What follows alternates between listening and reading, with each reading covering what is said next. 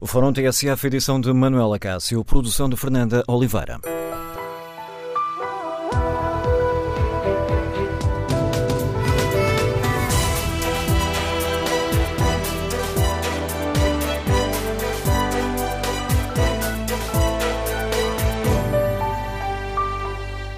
Bom dia, no Fórum TSF de hoje vamos tentar perceber quem sai mais fragilizado com o roubo de armas em tanques. São os políticos ou os militares?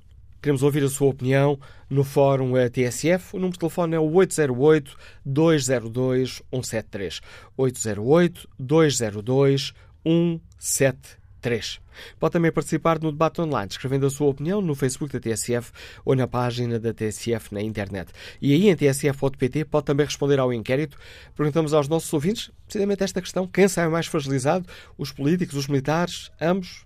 Ora, olha os primeiros resultados: 47% dos ouvintes apontam o dedo aos militares, 37% consideram que este é um caso que penaliza tanto militares como políticos e apenas 15% consideram que, feitas as contas, é o poder político que sai mais uh, prejudicado, sai mais fragilizado com este caso. Queremos, no Fórum TSF, ouvir a sua opinião. Como avaliam a forma como o chefe de Estado-Maior do Exército tem lidado com este caso? Fez bem em ilibar o governo e falar em erros inadmissíveis dos militares? O que esperam os nossos ouvintes do Ministro da Defesa que mais logo vai ao Parlamento? E há ainda uma outra questão, sobre a qual faz sentido refletirmos aqui no Fórum.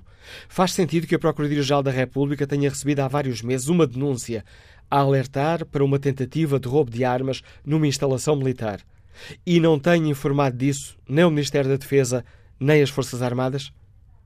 Número de telefone do Fórum 808-202-173. 808-202-173. 3. Iniciamos o debate com a análise do diretor do Diário de Notícias. Bom dia, Paulo Tavares. Bom dia. Vamos olhar, começar por olhar aqui esta questão de uma forma mais uh, global. Este é um caso que, hum, com ondas de choque que afetam tanto militares como políticos, em tua opinião? Eu creio que sim. Mais os militares. Eh, é, é uma história, no fundo, muito portuguesa, de desleixo, de algum abandono, eh, de faltas de comunicação incompreensíveis, como falavas agora. É, não conseguimos entender como é que a, o DIAP, a Procuradoria-Geral da República, tinha uma, um inquérito aberto, recebeu uma denúncia anónima e não decidiu descartá-la, eh, por isso decidiu abrir um inquérito e começar a investigar o, o assunto e, e, não comunica isso a quem de direito. Não faz sentido manter segredo de uma investigação dessas num caso tão, tão sensível. Quanto a, aos militares, há óbvias responsabilidades. Basta pegarmos nas palavras do chefe de Estado-Maior do Exército, eh, revisto do Arte ontem no, no Parlamento, curiosamente numa audição à porta fechada, de que se soube eh, quase palavra a palavra o que tinha sido dito. Hum, há de facto aqui um histórico de desleixo. Hum, tratar uma instalação altamente sensível, este paiol ou estes paióis nacionais de tanques, como são designados, estão situados ao lado de uma instalação NATO. Está ali logo ao lado a Brigada de Intervenção Rápida, eh, que é uma das unidades eh, que Portugal eh, possui, que está intimamente ligada à estrutura da, da, da NATO. Era de tratar aquilo com um pouco mais de cuidado, digo eu. Ora, esta questão de haver abandono, de haver desleixo por parte dos militares, de não terem tratado a tempo do assunto, de ignorarem questões básicas de segurança numa instalação daquelas, a meu ver, não iliba por completo uh, o Ministro da Defesa. Há aqui também um patamar, um outro nível de responsabilidades, uh, de responsabilidade política, se quiseres, porque o Ministro tem a obrigação uh, de fazer perguntas, pelo menos. há um mínimo olímpico de, de qualidades para o Ministro da Defesa. Primeiro, há que haver sensibilidade para matérias de defesa. convém que o Ministro da Defesa as tenha. Uh, e depois convém que saiba qual é o dispositivo que tutela. Ora, juntando estas duas qualidades mínimas, uh, o Ministro da Defesa devia pelo menos saber o que é que estava dentro daqueles paióis e, ao saber o que é que lá estava, material uh, sensível, não foi só o que foi roubado, havia lá outras coisas dentro. Sabemos hoje que estavam mísseis, há munições de artilharia, munições de artilharia pesada, uh, há material muito, muito sensível ali dentro. Sabendo isso, tendo recebido no seu gabinete uh, um pedido para autorização de despesa para reparar uma cerca de proteção a essa unidade específica, tendo recebido meses antes e tendo inscrito na Lei de Programação Militar para 2018 eh, a instalação de um novo sistema de videovigilância, devia pelo menos ter perguntado, primeiro, em que estado é que estava a cerca, que medidas é que estavam a ser implementadas de segurança adicional para guardar um perímetro que não era seguro. E devia também, de certeza, ter perguntado porquê é que os senhores querem um novo sistema de vídeo. O que está aí não funciona, ao que lhe teriam respondido certamente, sim, foi desligado há dois anos. E sabendo isso, não programaria de certeza a reparação para 2018. O Ministro da Defesa, no esclarecimento que envia ao Diário disse a propósito da, da vossa manchete eh, de ontem, onde diziam que entre o, o, o, um, os militares dizerem temos dinheiro para avançar com esta obra. Podemos gastá-lo? Podemos gastá-lo e o Governo de responder de uma forma possível, sim, podem gastá-lo. Uh, demoraram 73 dias. Uhum. O Gabinete do Ministro da Defesa vem dizer ao DN não, não era aqui uma questão de segurança que estava em causa. Sim, eh, a parte substancial desse esclarecimento é dizer que não foram 73, foram 33 dias que o documento esteve esteve no, no, na secretária do Ministro, que é um detalhe, porque os outros dias passou esse documento no, nas mãos dos militares. E o que interessa aqui, termos Como, aliás, práticos, explicava o DN. Exato. Nós explicávamos isso na, na peça. O Gabinete do Ministro agarrou-se ali a um detalhe para nos responder. E para enviar nesse esclarecimento uma última frase muito reveladora, onde se diz que esta é uma questão meramente uh, operacional. Esta questão, leia-se, as faltas de segurança, o, toda a cadeia de acontecimentos que levou uh, àquele assalto e a terem sido roubados aqueles uh, largos quilos de, de material militar uh, muito perigoso. Ora, isto não é uma questão meramente operacional. há aqui, e insisto, um lado político da questão. Obviamente, tivemos ontem o Revista Duarte, o chefe de Estado-Maior do Exército, a, a ilibar por completo o Ministro da Defesa. Há aqui um dado prático, político, imediato, que é a pressão sobre o Ministro alivia-se. Eh, a partir do momento em que o, o chefe de Estado-Maior vem dizer algo que até é muito natural numa chefia militar. É algo que os militares valorizam. Eh, ainda ontem, nos diversos painéis de comentário, onde estavam eh, muitos militares na reserva, altas patentes na reserva, o chefe de Estado-Maior do Exército, o Revista Duarte, que foi altamente elogiado, porque este tipo de atitude de dizer isto é uma coisa nossa, a responsabilidade é nossa, foi uma coisa que aconteceu aqui dentro e nós resolvemos o assunto. E é uma responsabilidade nossa e houve erros, assumir a culpa é algo que é valorizado uh, àquele nível de decisão militar. Uh, dito isto, uh, alivia-se a pressão política sobre Azeredo Lopes, mas eu acho que o ministro não sai bem desta, desta fotografia porque faltou-lhe fazer perguntas uh, fulcrais. Ou ele ou a alguém do gabinete dele. Eh, não era necessariamente uma preocupação de, eh, de Azeredo Lopes. Eh, agora, estes papéis, estes pedidos de despesa que vieram do, do Exército, passaram pela mão de muita gente dentro do, do gabinete do ministro. Ninguém se lembrou de perguntar porquê que os militares queriam uma cerca nova, porquê que queriam um sistema de vídeo novo, queriam embelezar o quartel. É, é estranho, não é? Que ninguém tenha tido a sensibilidade para fazer estas perguntas. Tivessem sido feitas, não havia assalto, provavelmente. Com que expectativa encaras a ida mais logo do Ministro da Defesa à Assembleia da República?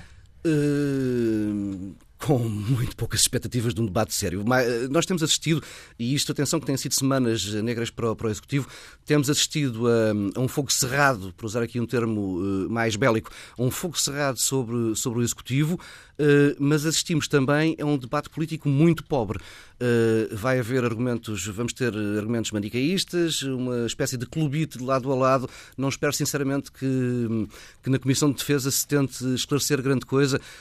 vamos ter os partidos da esquerda a dizer que houve desinvestimento, uh, vamos ter o PSD e o CDS uh, que defenderam durante muito tempo no governo anterior cortes na despesa, a falar agora de cortes de despesa como se fossem algo de, de muito mal.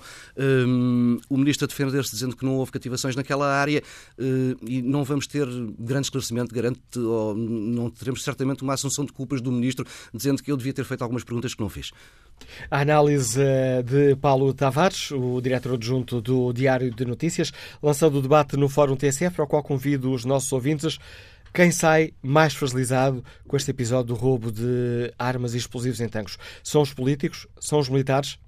Como avalia a forma como o chefe de Estado-Maior do Exército tem lidado com este caso? Fez bem em libar o governo e falar em erros inadmissíveis dos militares? Número de telefone do Fórum 808-202-173. 808-202-173. E o que espero aos nossos ouvintes da ida do Ministro da Defesa mais logo à Assembleia da República. São estas as questões sobre as quais queremos ouvir a sua opinião. Começo por escutar a opinião do advogado Jorge Daniel, que nos liga de Aveiro. Bom dia. Bom dia ao Fórum da TSF e obrigado pela oportunidade. Uh, era só um desabafo uh, relativamente a esta situação do, de, de Tancos. Uh, o chefe de Estado-Maior do Exército assumiu uma responsabilidade, dando o exemplo relativamente aos políticos que não o fazem. Do meu ponto de vista, fez bem em demitir os, os, os comandos, mas isso tenho ouvido dizer que essa assunção de responsabilidade é para elevar o governo. Não me parece. Não me parece. Uh, o governo é o órgão máximo da administração em Portugal. O governo tem que assumir responsabilidades políticas. Os governos não podem estar só à espera das eleições para o escrutínio uh, do povo. Os governos têm que assumir a responsabilidade. E esta situação, do meu ponto de vista, tem sempre dois planos. Tem o plano da responsabilidade civil do Estado uh, extracontratual, e, portanto, quem se sentir. as Forças Armadas podem eh, eh, enfim, reclamar eh, direitos, mas, por outro lado, se avisaram atempadamente o Ministério das carências de meios humanos e técnicos e, e materiais, os ministros, sejam eles quem forem, independentemente dos governos, devem assumir essa responsabilidade. E, portanto, penso que nesta matéria temos que sempre verificar se esse aviso foi feito atempadamente, se esse dever de vigilância da parte do, do, Estado foi cumprido relativamente a uma infraestrutura militar. Uh, os militares têm essa responsabilidade, assumiram-na, fizeram bem, mas isso não vai aliviar o governo. Portanto, eu não, não me parece que uh, a ideia que anda no ar de que basta os militares assumirem a responsabilidade para o governo ficar tranquilo não é correta, nem do ponto de vista da, da, dos princípios da responsabilidade política, nem também do ponto de vista sequer ético. E nós sabemos hoje que, infelizmente, uh, uh, os políticos uh, estão sempre muito mais preocupados na, com a manutenção dos seus lugares do que efetivamente em, em assumirem responsabilidades. Portanto, aqui penso que o governo está pior, sai pior, sai mais chamuscado, digamos assim, desta situação. Não invalida que não se faça o enquadramento, e vejo muita gente a fazer enquadramentos históricos do desinvestimento feito nas Forças Armadas. É importante referir isso, é importante eh, constatarmos que tem havido, enfim, as funções de soberania do Estado têm ficado um bocado arredadas das preocupações políticas, a defesa, a segurança nacional. Isso é tudo verdade, mas não podemos agora porque os militares assumiram uma responsabilidade e fizeram bem, eh, achar que a responsabilidade política fica num canto à espera de eleições. Eh, era só este o desabafo que eu queria eh, aqui deixar e, e obviamente que não estamos a atravessar um momento bom na política em Portugal, com diversas situações que comprovam falhas flagrantes de um Estado é precisar de reforma há muitos anos. Toda a gente fala nela, mas estas grandes questões é que são verdadeiramente as questões da reforma do Estado que não foram feitas. As Forças Armadas, a, a, a segurança, enfim, essencialmente as funções de soberania eh, estão a precisar de uma reforma grande em Portugal. Agradeço por partilhar com os nossos ouvintes este desabafo, como te chamou Jorge Daniel, opinião deste advogado que nos liga de Aveiro. Próximo convidado do Fórum TSF, o professor eh, Adriano Moreira. Bom dia, Sr. Professor. Bem-vindo a este Fórum TSF. Olha com preocupação, este o ouvinte anterior falava aqui em falhas flagrantes do nosso Estado. Olha com preocupação para este momento que o país está a atravessar. Bom, eu, sobretudo, eu tenho estado a ouvir um pouco dos comentários e, e gostaria de dizer apenas o seguinte. Não se pode negar que são importantes não apenas o desastre do incêndio, que é um, ficará na nossa memória enquanto formos vivos, pelo menos, porque é trágico aquilo que aconteceu, fica certamente na memória a discussão pública dos serviços de informação e agora este incidente uh, com o, as Forças Armadas.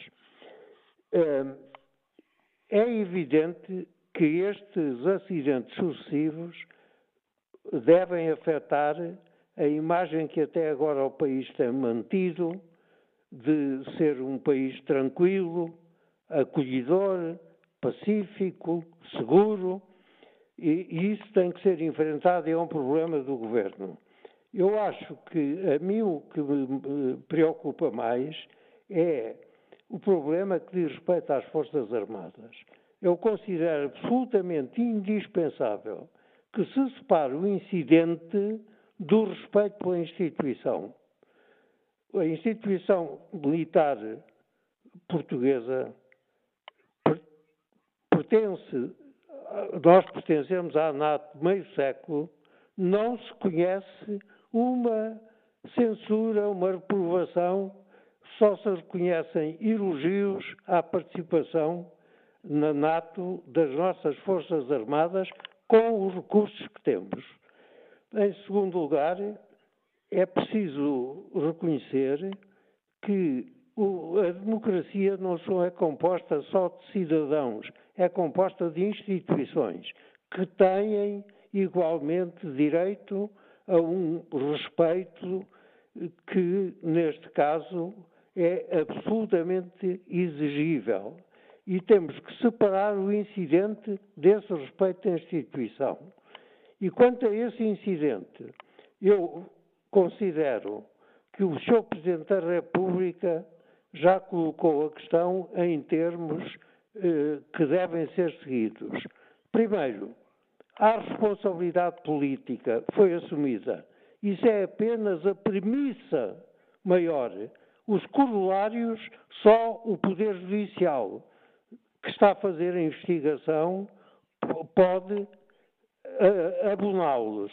E, portanto, é em função dessas conclusões que nós podemos pedir a concretização da responsabilidade política.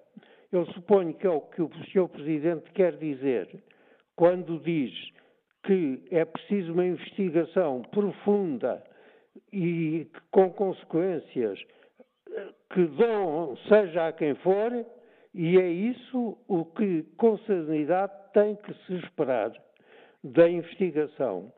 E ter todo o cuidado em não misturar o respeito que é devido à instituição das Forças Armadas com o incidente que está a ser investigado. E tendo em conta isso que o Sr. Professor nos diz, eh, posso depreender que, que, está preocupado que a imagem das Forças Armadas saia uh, prejudicada? Eu, só pode ser prejudicada, naturalmente, se houver uma discussão não fundamentada nas conclusões que devem ser tiradas e que só o Poder Judicial pode, neste momento, eh, ser a entidade competente para as definir. E por isso insisto, como qualquer outra instituição que é componente da sociedade, como os cidadãos, é preciso não fazer nada que afete o respeito e a autoridade que elas ganharam ao longo deste período mundial dificílimo, quer na pertença e participação à NATO nas missões no estrangeiro, em que só se encontram louvores e ninguém tem vantagem em diminuir essa autoridade de respeito e prestígio. O, o erro cometido tem que ser averiguado e aí ter-se-ão ter que tirar as consequências da responsabilidade política que já o Governo declarou que, pelos ministros respectivos, que assume.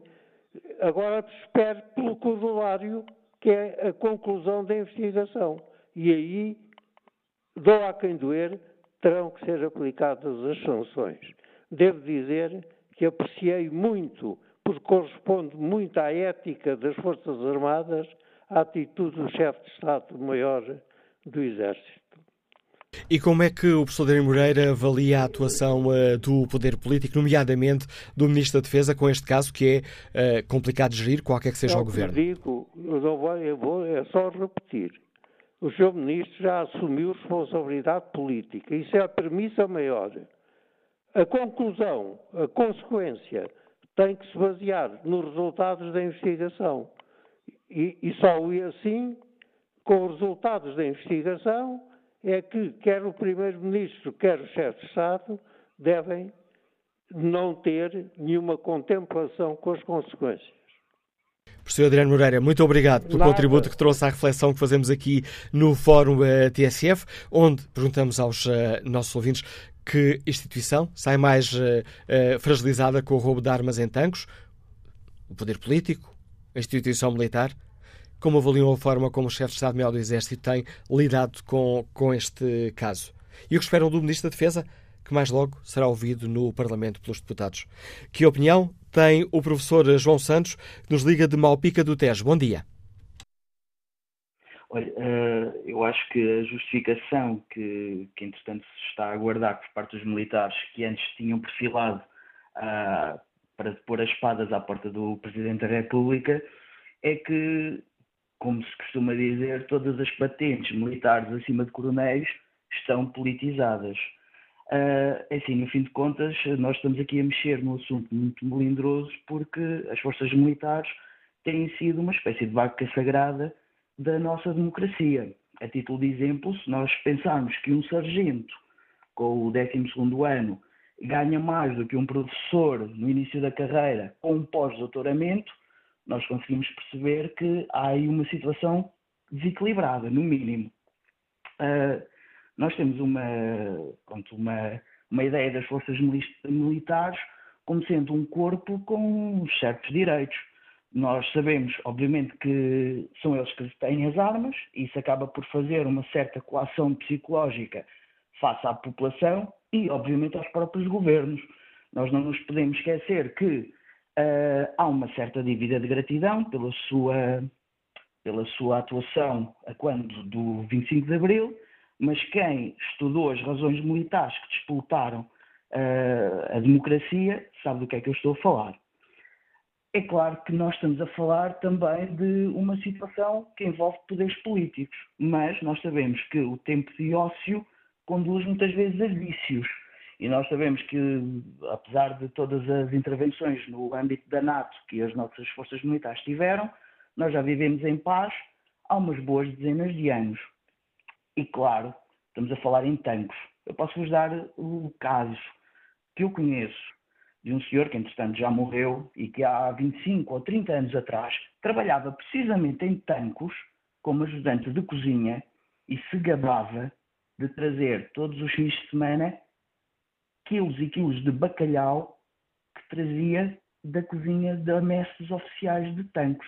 Portanto, se nós estamos a falar de uma situação em que nem sequer era um militar, era apenas um mero ajudante de cozinha, que conseguia subtrair uh, comida, imaginemos o que é que poderá acontecer quando nós estamos a falar de patentes militares que têm acesso a armamento bastante valioso. O sei que nos deixa o professor eh, João Santos. Vamos agora ao encontro de João Ceceiro, está já aposentado. Escuta-nos em Torres Novas. Bom dia.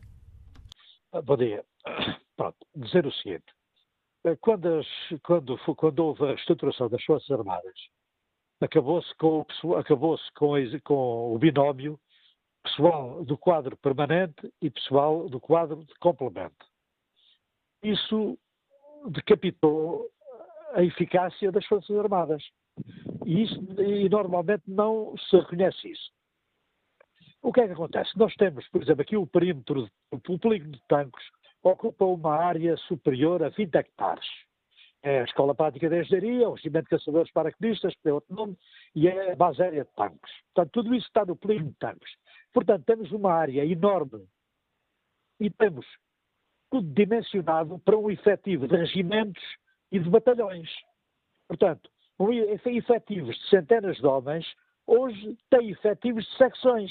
Eu estou convencido que naquele perímetro, enquanto há, uns, enquanto há 20 anos existia um efetivo de centenas de militares, agora existem umas dezenas, uma escassa dezenas. Portanto, qualquer patrulhamento que se faça qualquer patrulhamento que se faça, é um mau patrulhamento, porque a área é muito grande e o foco ou incide nos paióis ou incide em tudo. Mas nós já sabemos onde é que está o armamento, estão nos paióis, e armamento mais sofisticado estão nout, nout, nout, noutros armazéns. Portanto, este é o primeiro problema. E eu, eu discordo um bocadinho que o senhor chefe de Estado-Maior do Exército tenha ilibado o poder político, não está em causa este governo, está em causa o poder político. Tenha ilibado este governo quando reestruturaram as Forças Armadas, mas não redimensionaram os quartéis. Nós hoje temos no polígono tanto 10 hectares ou 20 hectares ou mais de terreno, com área coberta, alguma, e temos um efetivo de, de pouquíssimos homens. E eu, eu questiono que patrulhamento eficaz se pode fazer nestas condições. Portanto, eu era só para dizer que quem sai mal disto tudo, em termos objetivos, é o, são as Forças Armadas. Mas o Sr. Chefe de Estado-Maior, acho eu, tem a obrigação de não assumir as dores todas, porque a verdade é que ele viu decapitada a operacionalidade das Forças Armadas quando o poder político tinha a obrigação de redimensionar as instalações militares, não as redimensionou. Epá, e dizer também o seguinte: hoje nós, quando falamos em comando de unidades, nós temos que perceber que estamos a falar em comando de unidades que são secções, não são batalhões, não são regimentos como era antes. O comandante de uma unidade tem por obrigação proteger os seus homens como primeira prioridade. A segunda prioridade, proteger o material de guerra. Mas sem o redimensionamento dos espaços que tem sob a sua direção, tendo em conta que os homens que tem são poucos e escassos, é muito difícil e acho que é muito, é muito errado que, que o Sr. Chefe de Estado-Maior do Exército tenha assumido as dores todas de tudo isto que se passou. Porque enquanto não houver um redimensionamento completo da estrutura militar, estes acontecimentos vão se repetir de certeza absoluta. Pronto, esta é a minha opinião, que não sou perito nenhum na matéria. O que, o que eu me lembro é quando aprendi na Escola Prática de Cavalaria e depois na guerra em Moçambique no Norte, quando aprendi eu percebi que a gente todo limita as áreas, as áreas onde operamos, ou delimitamos, ou se for uma área muito extensa. Então, nós somos mais os papagaios que andamos por ali a fingir que patrulhamos e não patrulhamos nada. Obrigado, João Ceiceiro, pela sua participação neste debate. Vamos agora ao encontro de Cid Saldanha, reformado, Liga-nos Loeiras. Cid Saldanha, que imagino seja o, o jornalista da Rádio Renascença. Bom dia. É jornalista da Rádio Renascença, precisamente. Muito bom dia, muito bom dia. Eh, é um prazer participar. Eh, em relação a uma das questões candentes que puseste, eh, que é quem fica a perder mais com todo este problema do, do paiol nacional, é melhor não chamar tanques, tenho tido reclamações de, de paraquedistas que dizem que toda a gente associa tanques aos paraquedistas, e portanto é o paiol nacional. Quem fica a perder mais é, obviamente, a instituição Forças Armadas, não só o Exército, mas as Forças Armadas, eh, porque mostram uma vulnerabilidade básica quando, ao mesmo tempo, tem a capacidade, e essa capacidade tem sido provada quer a nível nacional, quer a nível internacional, mas principalmente na projeção de forças em, em missões internacionais, tem sido comprovada à sociedade eh, por, por, todos os grandes observadores eh, deste tipo de, de, de, forças combinadas e conjuntas. Eh, o que eu quero dizer com isto é que o, já na sequência do ouvinte anterior, o, o senhor chefe de Estado-Maior do Exército que são conhecidas simpatias do, do professor Marcelo Belo de Souza uh, por ele. Uh, e até porque não convém a ninguém, neste momento, estar a fazer rotação de uma chefia, de uma, de uma arma que representa 50% das Forças Armadas, uh, logo a seguir à confusão do, do fogo de petróleo Uh, e, e, a outros acontecimentos. Uh, e, portanto, era criar uma hum, confusão desnecessária para toda a gente. E nesse sentido, eu acho que o seu chefe de Estado-Maior uh, do Exército esteve bem ao assumir os erros operacionais, mas não se pode esquecer nunca que a instituição Forças Armadas e a instituição Exército são tuteladas por um poder, que é o governo neste caso, uh, portanto, democraticamente eleito, ou pela, pela, Assembleia, ou pelo Comandante Supremo, portanto, todos uh, legitimamente eleitos, mas não têm que ser submissas em relação ao poder político. As responsabilidades do poder político são imensas são imensas, primeiro, e logo de uma maneira muito crua, ao não saber definir responsabilidades naquilo que é o centro de tudo, que é a lei de programação uh, militar. Eh, a lei de programação militar é, como toda a gente sabe, uma espécie de caderno de encargos do, do Exército, a lista de compras, como se costuma dizer. E essa lista de compras é aí, nessa lista de compras, ou seja, dentro do orçamento disponível, que devem ser escolhidas as prioridades. E dentro das prioridades, como disse muito bem o, o senhor anterior, que era de cavalaria, portanto também camarada, eh, eh, as básicas das básicas, as necessidades básicas das básicas, é defender primeiro o homem que vai empunhar a arma e, em segundo lugar, a arma que o homem tem que empunhar. Ora, o que tem saído para a comunicação social, eh, seja por eh, comunicado, seja por eh, fontes próprias dos jornalistas, felizmente que as temos, é que eh, o que eu, pelo menos que eu, que eu visse impresso ou, ou emitido, é que as grandes prioridades eram, por exemplo, gastar 132 milhões de euros a substituir eh, o sistema de antiaéreo Chaparral. Ora, o, o sistema antiaéreo Chaparral é, curioso, é curioso ver, quando foi comprado já estava obsoleto. Isso foi denunciado na altura. Eu, eu não digo quem era o chefe de Estado-Maior eh, do Exército na altura, é apenas porque hum, já faleceu, já está do outro lado. E eu gosto de acusar, eh, entre aspas, pessoas que, que ainda estejam na nossa dimensão de, de que aqueles, por respeito, já passaram à, à outra dimensão. nesse sentido, também não, não tem Hum, digamos assim, lógica nenhuma uh, estar a optar por uh, material pesado, um sistema de mísseis antiaéreos, uh, não quer dizer que, que seja mau para a nossa defesa aérea, mas é bom, e temos que o ter. Eh, mas está na discussão dos submarinos, eh, se se lembra, o Loureiro dos Santos, e, e foi um dos, um dos, debates mais abertos que, que haveria, e creio, creio que foi no, nas páginas do Diário Notícias, o, o Sr. General Loureiro dos Santos uh, defendia uh, a parte dos submarinos, só que não era nesse momento. Eh, Sim, Saldanha, já estamos quase aqui a terminar esta primeira parte do fórum, mas enquanto jornalista, que acompanhaste as questões uh, militares, esta, esta questão afeta a imagem das nossas Forças Armadas ou pode afetar a imagem das nossas Forças Armadas?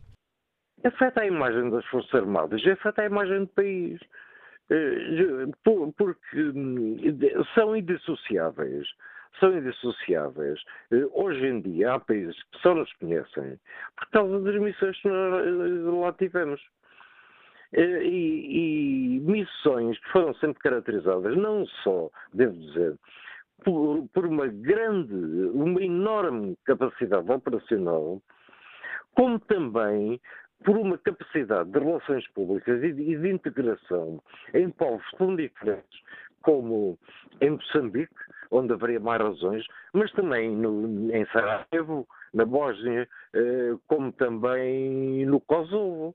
Eh, ou seja, em Timor, por, por todas as razões e mais alguma, eh, ou seja, perde a instituição Forças Armadas, e deixa-me só concluir com isto, há todas as evidências, porque a seguir ao Nacional de Tanques, ainda aconteceu uma verificação, eh, alegadamente corrupção com víveres ou eh, manutenção militar ou coisa assim na Força Aérea.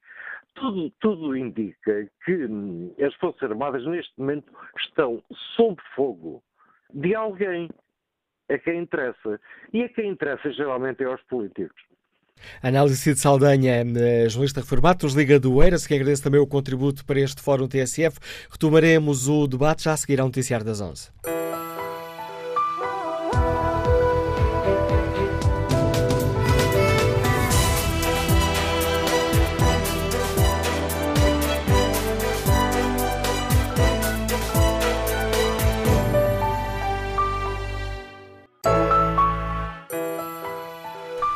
São 11 horas e 10 minutos. Voltamos agora ao Fórum TSF para eh, retomar o debate. Quem sai mais fragilizado com o roubo de armas em tanques, os políticos ou os militares? Segunda parte do Fórum TSF, edição de Manuela Cássio e produção de Fernando Oliveira. E essa é a pergunta que está também no inquérito que fazemos aos nossos ouvintes na página da TSF na internet. Quem sai mais fragilizado? Os políticos, os militares, ambos? Ora, os eh, resultados dos nossos ouvintes. São claros, 66% dos ouvintes que já responderam a este inquérito consideram que são os militares que saem mais facilitados com este roubo, uh, 19% consideram que tanto militares como políticos saem aqui afetados, 12% consideram que os políticos são os mais afetados por este caso.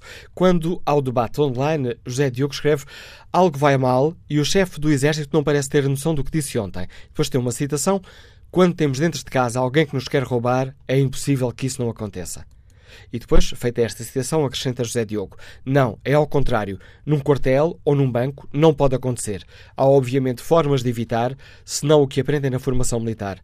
Senhor General, escreve José Diogo, se assim não pensa, então não posso confiar mais em si. Carlos Costa responde que quem sai mais fragilizado do roubo de armamento militar em tanques são os políticos, porque Portugal não é governado por militares e compete aos políticos não só gerirem, como responderem por todos os assuntos de Estado sob a sua tutela.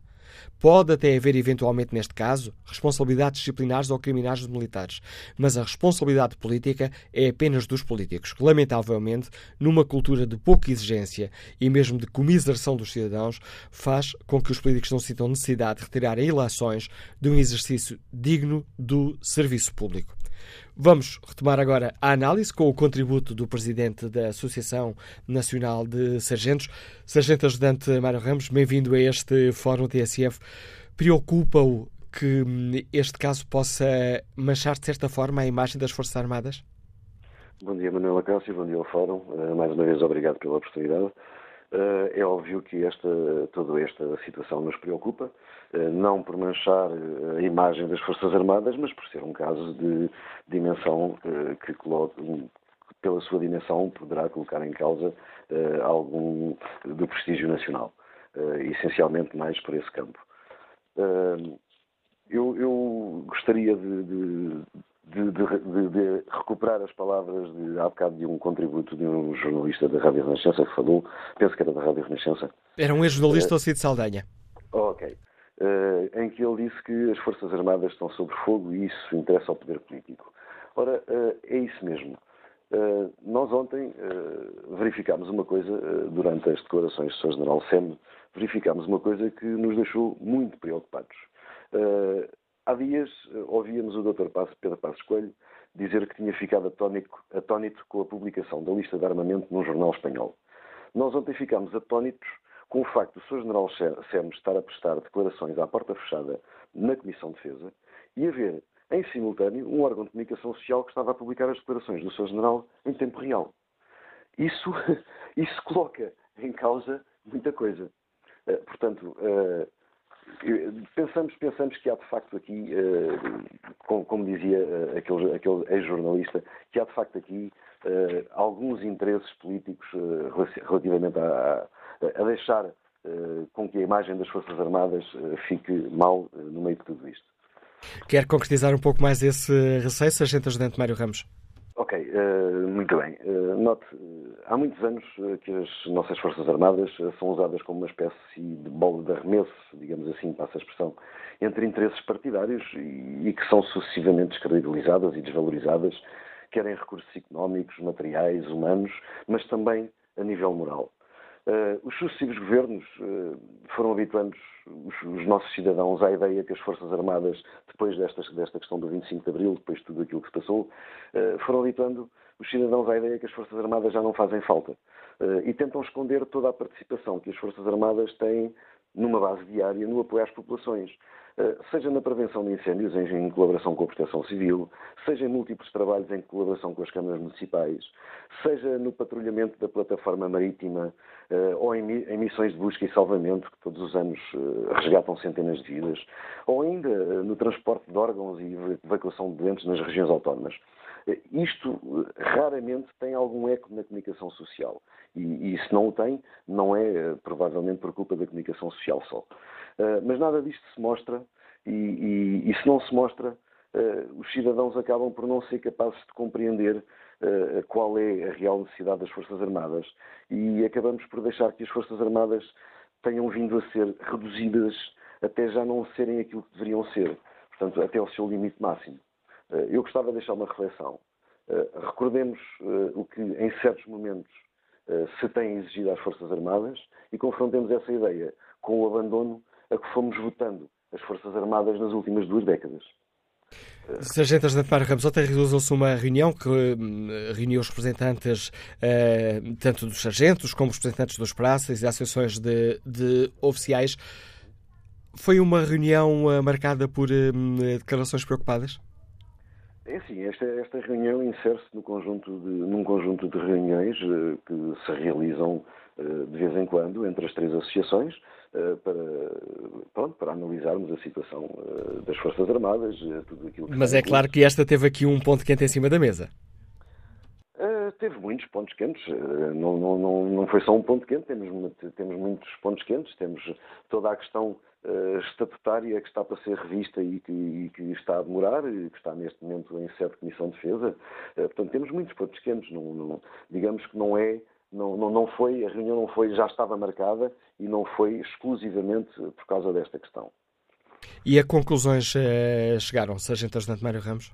Conclusões a que chegamos é que temos que continuar a cooperar eh, entre as três associações para que possamos eh, eh, para que possamos agilizar as coisas por forma a que o poder político uh, olhe para os problemas uh, que temos uh, na instituição, a, desorçamentação, a falta de efetivos, os problemas do estatuto dos militares das Forças Armadas que precisa ser revisto, a avaliação numérica e muitas outras coisas.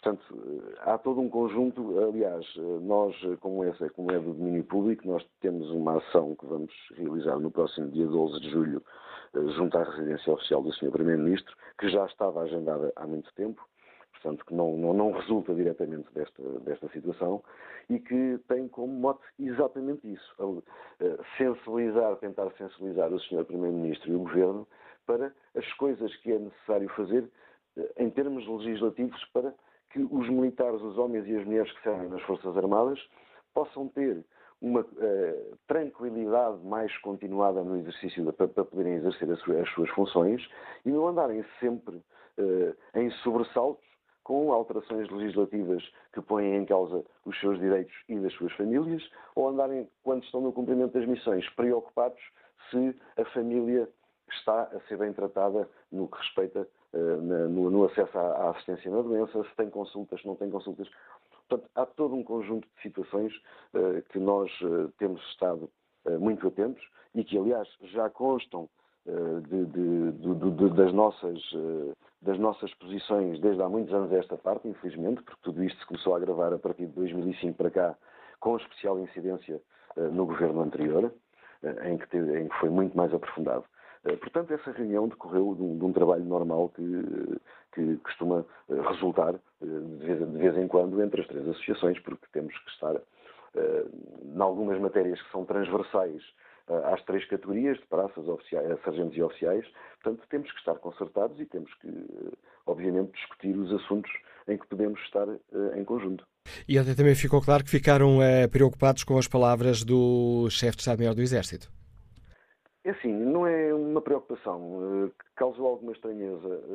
Portanto, as palavras do Sr. General nós não, não, as comentamos, como é óbvio. Dizem respeito ao Sr. General e à, à, função que ele exerce. E qualquer comentário sobre isso terá que ser o Sr. General a esclarecer aquilo que quis dizer. Agora, causou-nos alguma estranheza foi ver as declarações que o Sr. General fez ontem não serem conformes com o que ele tinha dito anteriormente relativamente aos seus comandados. E é só isso. Eh, quer explicar-nos melhor, conhecer, eh, percebendo eh, as reticências em comentar o, as palavras do chefe de Estado-Maior do, do Exército, mas quer explicitar melhor essa, esse desconforto de que acabou de nos dar conta? Esta estranheza até tem a ver com, com a posição que o Sr. General há, dias assumiu primeiro em defesa dos seus homens, e, e, e, que agora, portanto, fez umas declarações que são num sentido ligeiramente diferente. Está a falar-nos da questão do, dos erros inadmissíveis. Exatamente. Mas pronto, mas uh, sobre essas terá que ser o Sr. General depois a esclarecer qualquer, ou a fazer, a tecer qualquer comentário adicional a essas declarações, porque foi ele que as preferiu e não nos cabe a nós estar a, a, a, a imiscuir-nos, digamos assim, naquilo que são as ações de comando do Sr. General, como é óbvio. Uma última questão, Sargento Ajudante Mário Ramos. Eh, já nos explicou aqui há pouco que a Associação Nacional de Sargentos irá fazer uma manifestação no próximo dia 12, em frente à residência oficial do Primeiro-Ministro. Eh, permita não é uma manifestação, é uma vigília. Uma vigília. Uh, ora, escolheram o dia 12, que é o dia em que os deputados vão debater o Estado da Nação. Foi de propósito ou é coincidência? Uh, não foi. É, foi de propósito, mas não, não relativamente a esse facto é que no dia 12 completam-se 60 dias desde que uh, o projeto uh, de alteração do ENFAR que um grupo parlamentar apresentou e que baixou à Comissão Sem Votação, uh, completam-se os 60 dias desde que o projeto baixou à Comissão. E foi nesse sentido que nós marcámos para dia 12. Agradeço mais uma vez ao Presidente da Associação Nacional de Sargentos ter aceitado o convite da TSF para nos ajudar a debater esta questão. Que opinião tem o uh, professor José Almeida, que nos liga de Lisboa. Bom dia. Olá, bom dia. Eu, antes de, de, dar a minha opinião, só queria fazer aqui uma pequena observação em relação ao que disse o senhor interveniente anterior, porque ele falou em Passos Coelho e ele disse que ficou com uma pequena intervenção do Passos Coelho há dias que eu por acaso ouvi. E Passos Coelho não ficou atónito, atónito com a divulgação uh, do jornal espanhol do relatório de material desaparecido. Eu acho que Passos Coelho até louvou essa informação do jornal espanhol, querendo criticar o governo português por não informar. Portanto, Passos Coelho, na minha perspectiva, desvalorizou a fuga de informação confidencial que o governo espanhol deixou sair para um jornal espanhol. Foi isso que eu acho que ele fez. Agora, Manela Cássio, relativamente à, à, à, questão, independentemente do que disse ontem o, o chefe de Estado-Maior do Exército, os comentadores e políticos que andam a pedir a admissão do ministro uh, vão continuar a manter a mesma posição. E relativamente às questões que o Manela Cássio colocou, uh, vou cingir-me rapidamente apenas ao seguinte. Quem, uh, uh, objetivamente, sai mais fragilizado em relação a este incidente é a instituição militar. O chefe do Estado-Maior do Exército, na minha perspectiva, foi muito corajoso porque assumiu responsabilidades institucionais, ultrapassando eh, atitudes ou tomadas de posição corporativistas. Neste caso concreto, independentemente da argumentação, é a instituição militar que tem que dar resposta. Mas há um contexto, e eu não estou a dizer que não há responsabilidades políticas, porque há. E, e, e, eu, e eu, eu acho até que ele não ilibou o poder político. Porquê? Porque há, de facto, responsabilidades políticas. Mas são de quem? De onde, onde é que está a raiz da questão? De quem legislou sobre a não obrigatoriedade do serviço militar obrigatório, não há efetivos nos quartéis, e de quem tem vindo a desinvestir nas Forças Armadas, e essa responsabilidade vem de longe, não é de agora. E não creio que a demissão do Ministro resolva um problema uh, cuja solução é muito mais complexa, complexa do que uma simples demissão. Teria que haver uma inversão completa na política, relativamente a uma, a uma série de questões que já foram abordadas e que me parecem muito importantes. Já agora, para terminar, eh, em relação àquela questão da Procuradoria, eh, da Procuradoria-Geral da República, acho que foi, houve uma certa leviandade ao não informar quem devia ter informado sobre a denúncia que recebeu relativamente ao roubo do armamento. E, para terminar mesmo, eh, concordo com a generalidade do que disse o professor Adriano Moreira. Mela Cássio, muito obrigado. Obrigado pela sua participação neste fórum, professor José Almeida. Peço aos outros ouvintes que estão em linha um pouco mais de paciência, porque conseguimos estabelecer desde momento contacto com o Coronel Vasco Lourenço, Presidente da Associação 25 de Abril. Bom dia, Sr. Coronel, bem-vindo a este fórum TSF. Está preocupado com os efeitos que todo este caso possa ter na imagem da instituição militar? Eh, estou preocupado com isso, mas estou muito preocupado é com a exploração que está a ser feita de um, de um acontecimento que está muito mal explicado até agora. não sabemos o que é que aconteceu. Houve um furto, não houve roubo porque não houve violência, não houve assalto, houve um furto que, contrariamente, quando se fala em furto, pensa-se em pequenas quantidades, aqui é, é um grande furto, eh, mas a exploração que está a ser feita e com participação de, de alguma comunicação social é que me preocupa ainda mais, não é? E a exploração política que está a ser feita deste acontecimento. Então vamos aqui por partes. Porquê é que fala em exploração de alguma comunicação social, Sr. Coronel? Olha, eh, a criação, por exemplo, do pânico de que eh, criou-se uma espécie de, de, ideia de que os grupos terroristas e o, os grupos do crime eh, organizado, se não houvesse o, o, roubo, o desaparecimento do material em tanques, não tinham onde se abastecer de material para fazerem as suas ações criminosas. Portanto, é, é evidente que é grave o, o que se passou, eh, resta saber como é que se passou, mas eh, não, é, eh, não é este material que vai alimentar quer os grupos terroristas, quer os grupos de, de crime organizado. E essa parte eh, foi, em grande medida, eu compreendo que o assunto é mediático. Agora, empurrou-se de tal maneira isto que se deu um, um, um alarme uh, inusitado à situação. Por outro lado, a certa altura, fazem uma convocação de uma pseudo-manifestação de oficiais para pôr espadas eh, na Presidência da República, com base num e-mail de um indivíduo que não, ninguém conhece, não, é, não, não, não, não tem grande importância, que não faz ele próprio, não faz a convocatória. Faz uma, uh, faz um e-mail, faz chegar a um órgão de comunicação uh, prestigiado e de repente está construído o, o fenómeno. Vai haver uma manifestação. É evidente que não houve manifestação nenhuma, não é? Ficando claro essas críticas à comunicação social, Sr. Coronel, e quanto à questão do aproveitamento político de que falou há pouco? Não, a questão do aproveitamento político, a primeira pergunta que eu faço eh, face a esta situação é porquê agora surge esta informação.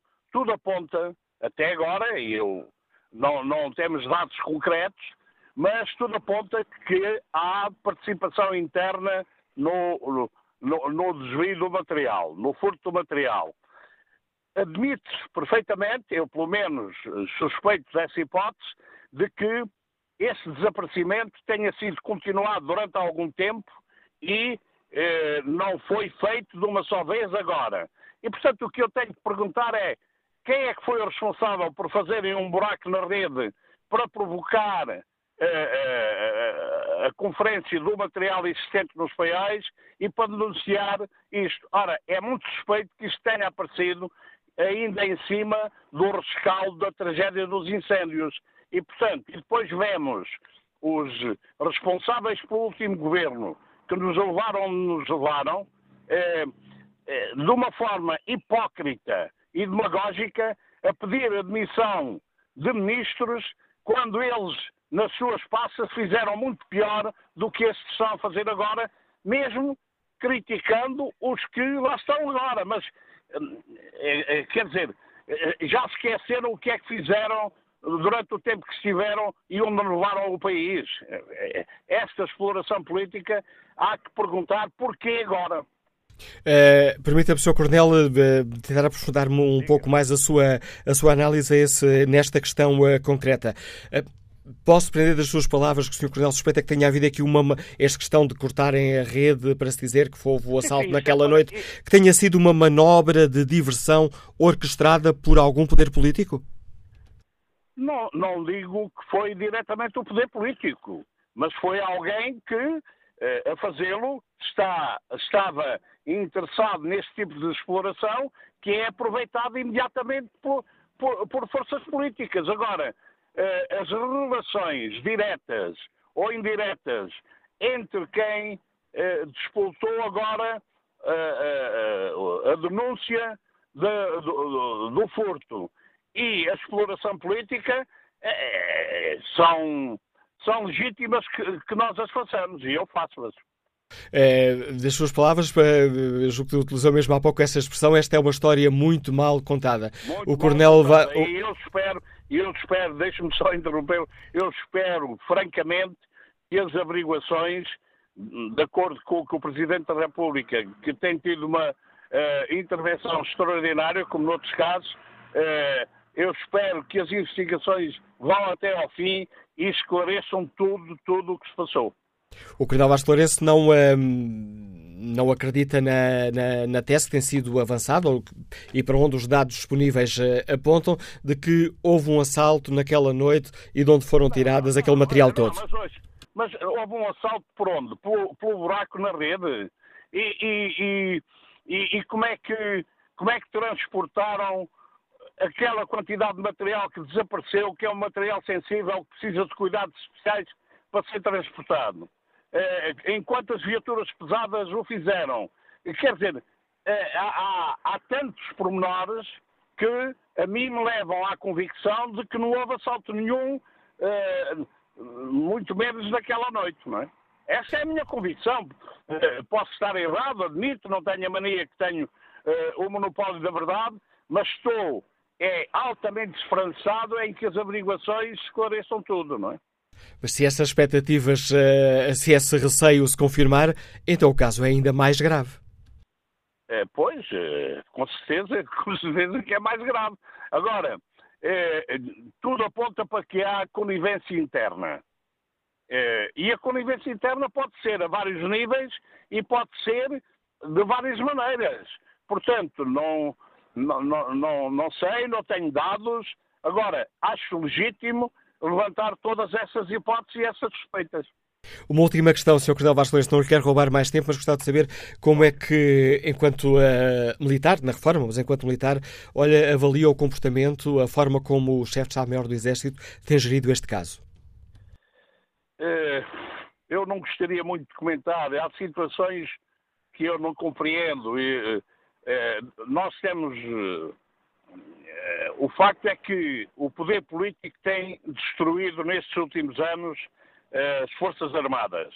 A condição militar eh, tem sido tem, tem sido levada, as Forças Armadas têm sido levadas à expressão mínima, em que apenas estão preparadas para missões no estrangeiro, no âmbito da política externa. E por isso mesmo os militares têm muita razão de queixa.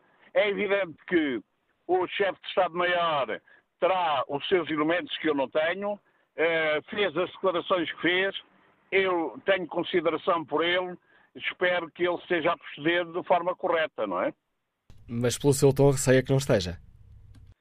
Uh, receio que possa ter havido uh, alguma precipitação em algumas declarações, ou nas iniciais ou nestas agora.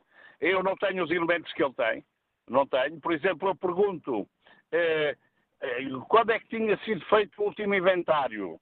E quando foi feito o inventário, o material estava lá todo? Não sei, não faço ideia. Há, há, há questões que era necessário esclarecer e eu acredito, quer no. Penso que o Ministério Público já está em cima do acontecimento, quer do Ministério Público, quer das próprias autoridades militares, eh, confio e faço votos para que isto, face ao descontentamento que exige nas Forças Armadas, isto não.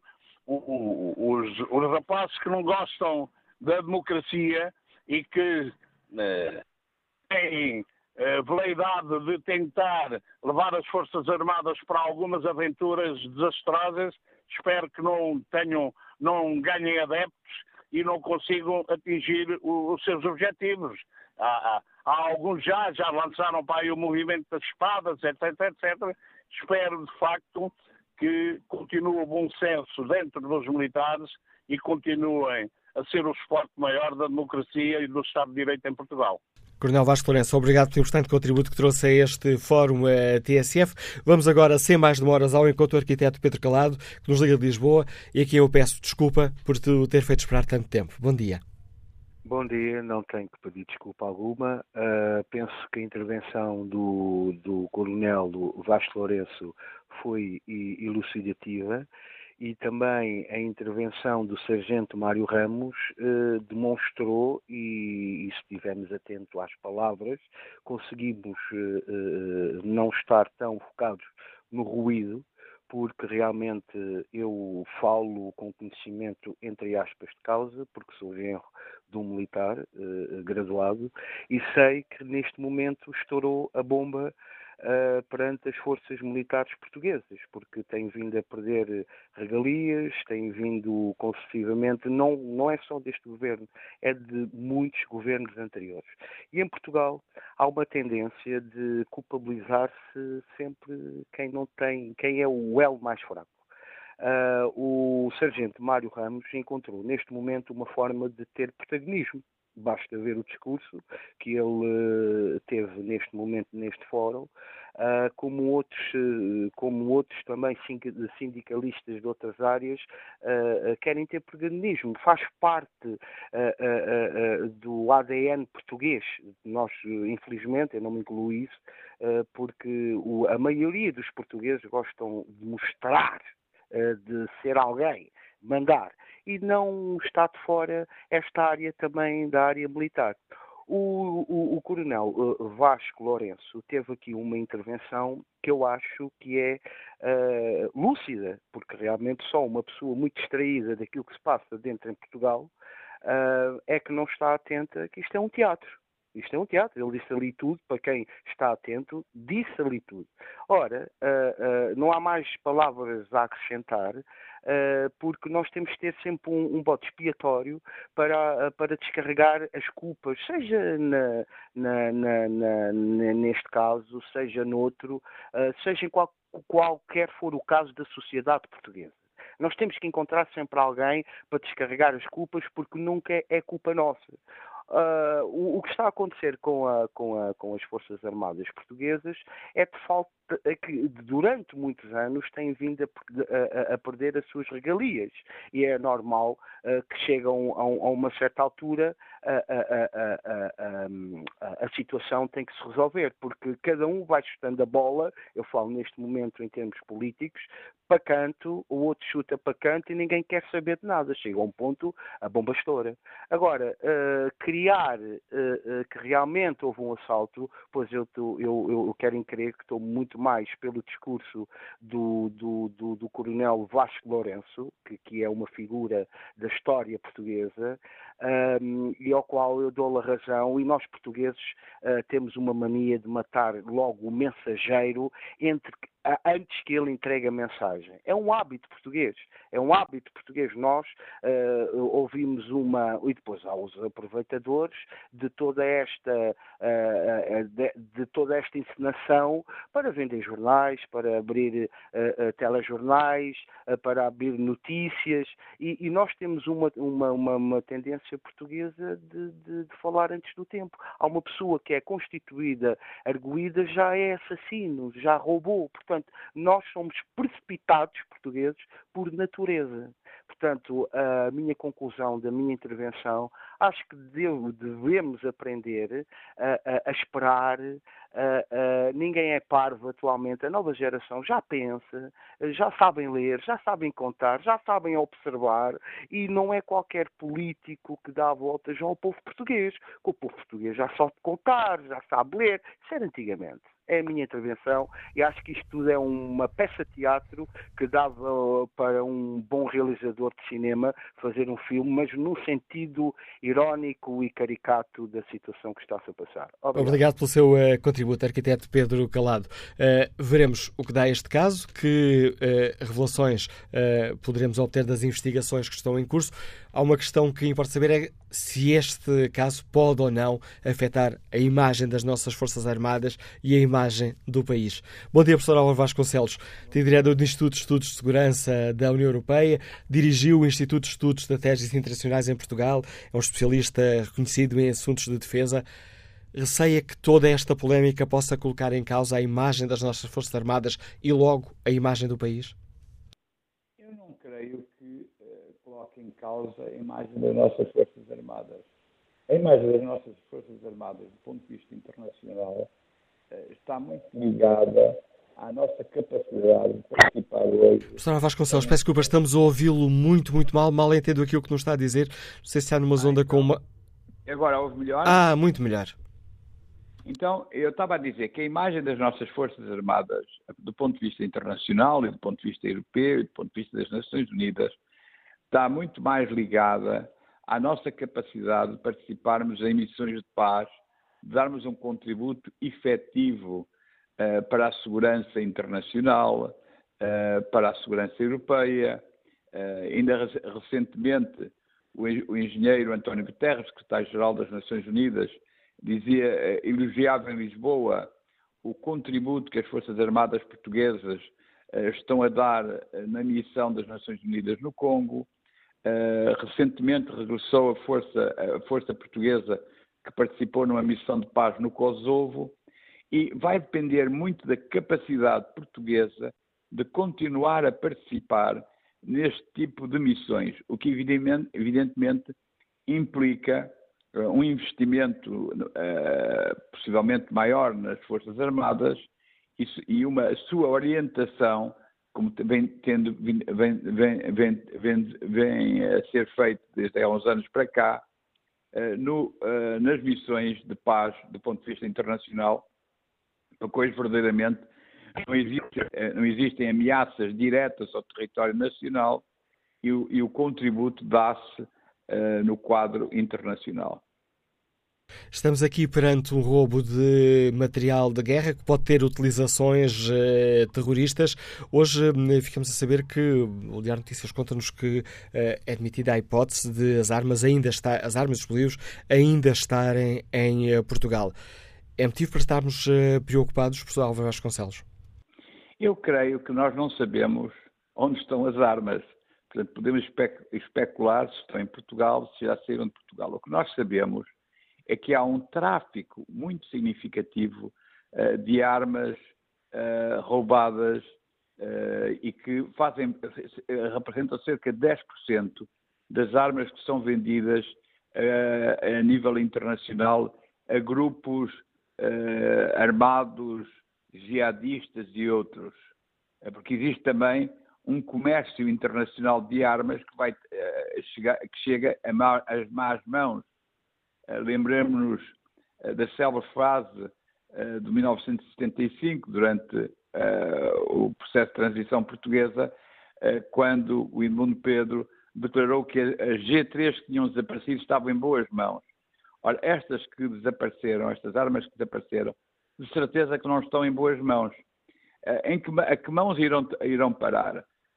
regra geral, vão parar à, às mãos do crime organizado mas também às mãos de grupos jihadistas, de grupos que cometem atos terroristas.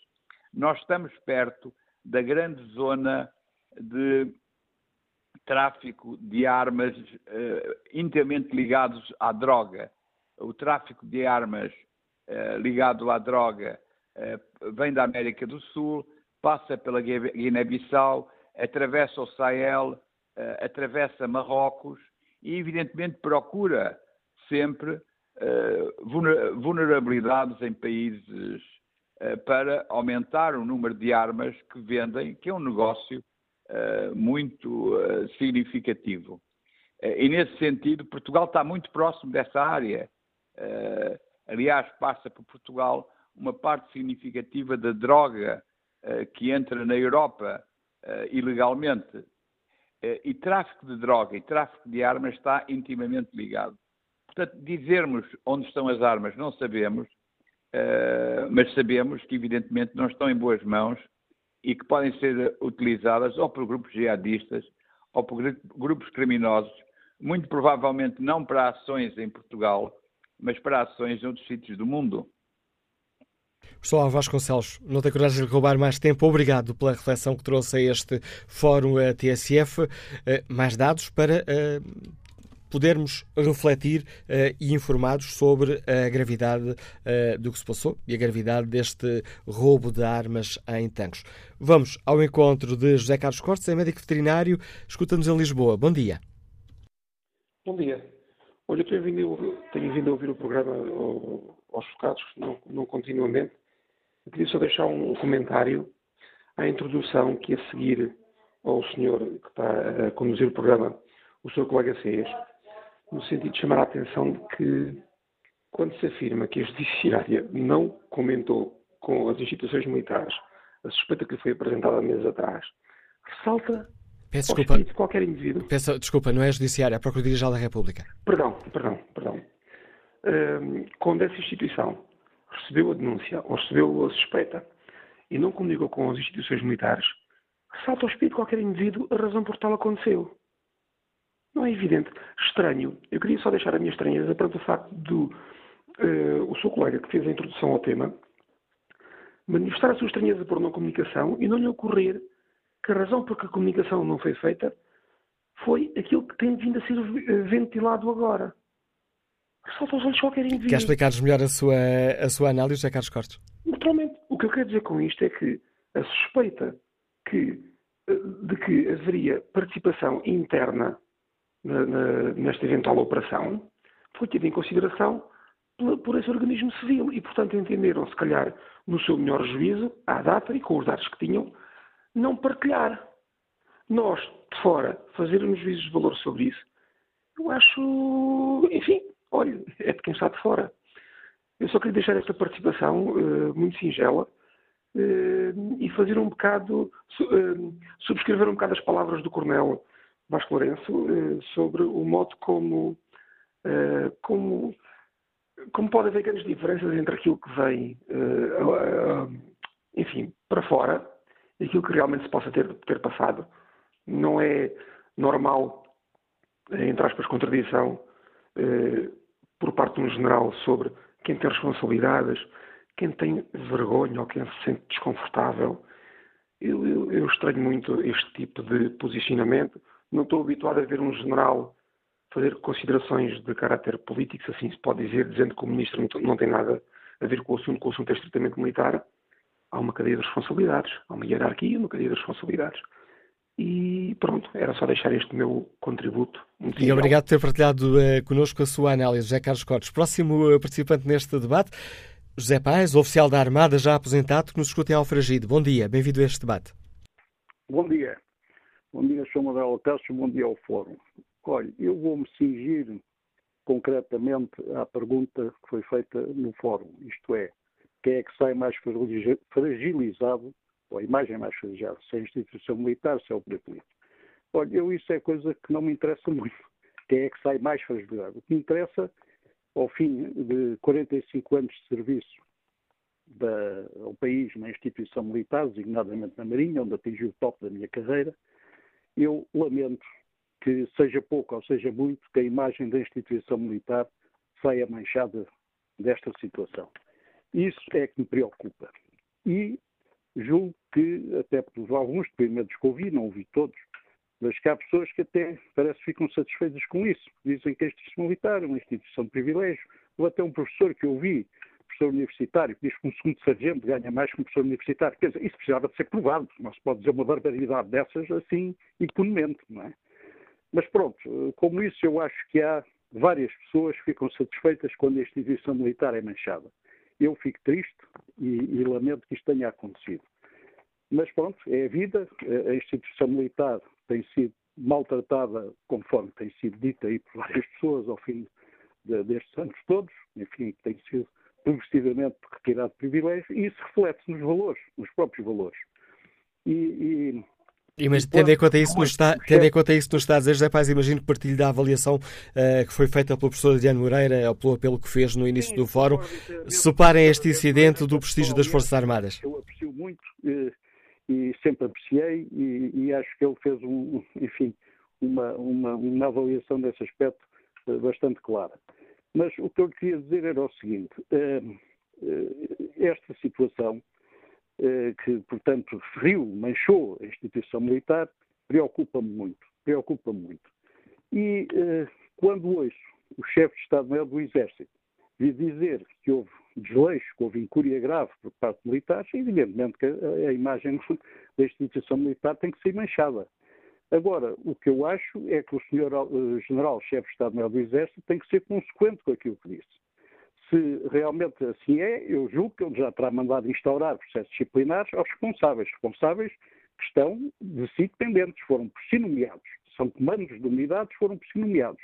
E então eu acho que o Sr. General-Chefe de Estado-Maior do Exército, ao fazer essas declarações, devia imediatamente ter pedido a sua demissão, porque ele é responsável. Na instituição militar, os superiores hierárquicos são sempre responsáveis pelos atos dos seus subordinados. E se ele acha, fez essa avaliação, tem responsabilidade e a coisa mínima que devia fazer era apresentar imediatamente a sua demissão. E o que eu saiba, ainda não o fez. Pode ser que o faça e assim espero que seja. E, portanto, julgo que não tenho mais nada a dizer sobre, sobre o assunto. Obrigado, José Paz, pela participação neste Fórum TSF. O primeiro testemunho deste oficial da Armada, já aposentado. E como é que o empresário Henrique Neto olha para toda esta questão? Bom dia. Bom dia, Manuel Cássio, bom dia ao Fórum. Uh, com grande preocupação, como é evidente, uh, como português. Uh, eu vou ser breve porque o professor Adriano Moreira, que falou no início do fórum, disse o essencial daquilo que eu gostaria de dizer, nomeadamente a importância de defender a instituição militar. E eu deixo uma nota porque gostaria que o. Presidente da República tivesse sido mais claro nas declarações que fez em relação a essa defesa, uh, referindo que a instituição militar está acima de, uh, deste acontecimento. Porque as Forças Armadas, nesta circunstância, uh, ficam nervosas, como é evidente, e tendo sido preteridas em muitas das decisões políticas que foram feitas ao longo dos anos, existirá alguma sensibilidade e é necessário, é absolutamente relevante, defender a instituição. Uh, por outro lado, do meu ponto de vista, o poder político é o grande culpado das circunstâncias várias que têm surgido na política portuguesa, nomeadamente neste caso das armas, porque repare, é conhecido que nos últimos anos a escolha dos dirigentes dos comandos das Forças Armadas deixou de ser feita com os critérios antigos da competência. E cada vez houve mais notícias, e se lê nos jornais, que as escolhas são feitas por critérios políticos ou partidários, eh, como muitas outras escolhas são feitas em Portugal, ou por amiguismo, etc. E, e, e por outro lado, uh, o Estado, uh, os governos, têm, eh, enfim, contribuído para controlar todas as instituições da sociedade, tornando-as mais fracas, desde as associações empresariais até à, à, à, instituição militar, que tem naturalmente muito maior importância. Portanto, a responsabilidade política do que tem acontecido em Portugal ao longo dos anos, e particularmente nas circunstâncias atuais, é evidente. E eh, penso que os portugueses já terão compreendido isso mesmo. Muito obrigado. Henrique Neto, agradeço a participação neste Fórum TSF. Restam escassos segundos eh, e aproveito para olhar o debate que está na página da rádio na internet. Perguntamos quem sai mais fragilizado com o roubo de armas em tanques, os políticos, os militares, os dois.